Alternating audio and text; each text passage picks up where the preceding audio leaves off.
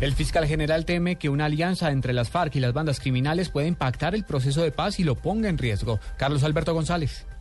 La alianza macabra de FARC y BACRIN, de la que tanto están hablando fuerzas militares y la policía, no es descabellada para el fiscal Eduardo Montalegre, quien afirmó que de comprobarse sería un atentado contra el proceso de paz. Uno no entiende cómo.